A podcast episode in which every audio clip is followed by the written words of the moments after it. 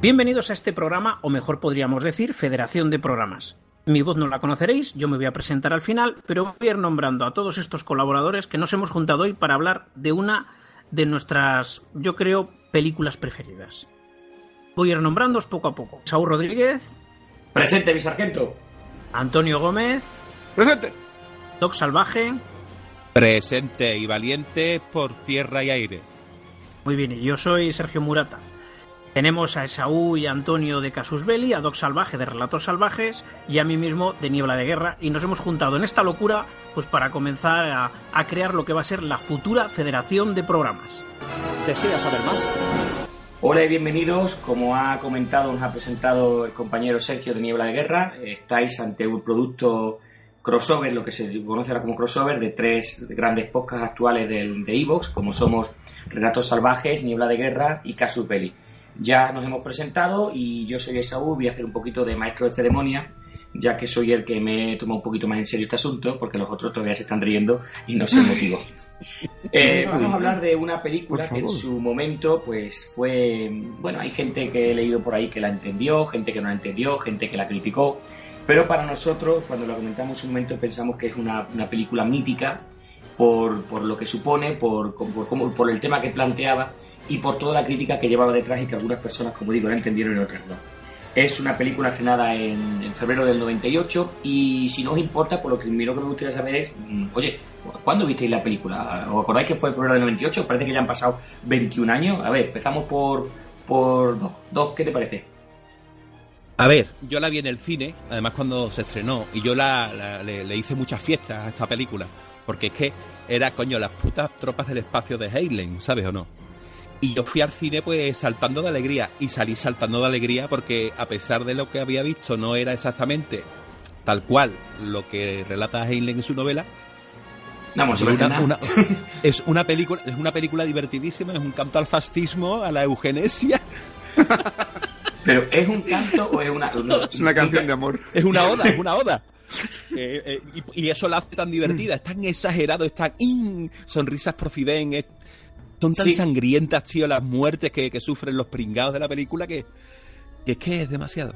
Es que es una cosa que hay que comentar y es que los personajes parecen sacados de una cultura aria, pero que están hechos a conciencia. Es decir, el director, ya lo comentaremos más adelante, buscó a chicos jóvenes, guapos, parecían estar sacados todos de sensación de vivir y los puso en un contexto de guerra y ahí y, y, y, y, te planteaba un futuro, ¿verdad?, tan bonito, tan perfecto, tan estupendo, que hasta las personas con discapacidad, les faltaba un brazo, una pierna o eran ciegos, pues no estaban mal vistos, quiero decir que estaba, estaban integrados, claro que sí. Estaban claro integrados. Sí. Esto es esto es, es, sensación de vivir 29.210 con fusiles Exacto. y con las tripas destripa y con las tripas abiertas o destripados y matando Sí. bichos, claro. Bueno, Sergio, ¿tú te acuerdas del 6 de febrero del 98 o cuando la viste? A ver, un recuerdo. Yo, yo sí, yo creo, yo creo que la vi en el, sí, yo creo que la vi en el cine y me descubrió al libro.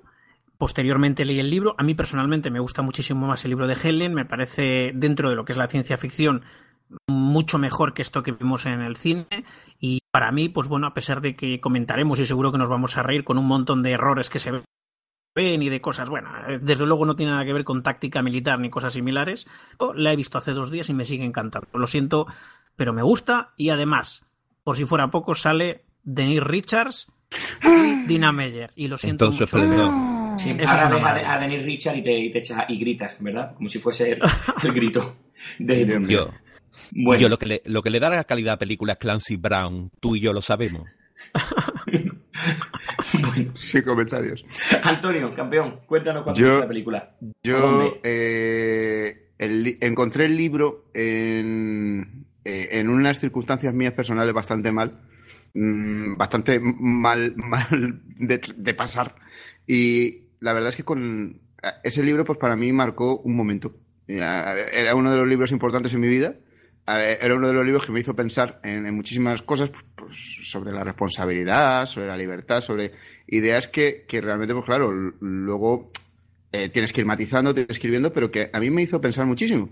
Yo además, pues eh, después de pasar por esa crisis, yo había entrado en la universidad y acababa de terminar la carrera y fui con mis amigos al estreno porque es que no podía vivir yo sin, sin, ver aquello. Y los trailers me habían dejado muy mal porque digo, ¿dónde están los exotrajes? ¿Dónde está, dónde está todo esto? Pero, pero yo quería verla, es que quería verla. Y además es que era polvo el joven, jolín. O sea, estito básico Robocop, ¿vale? No, no había que decir nada más.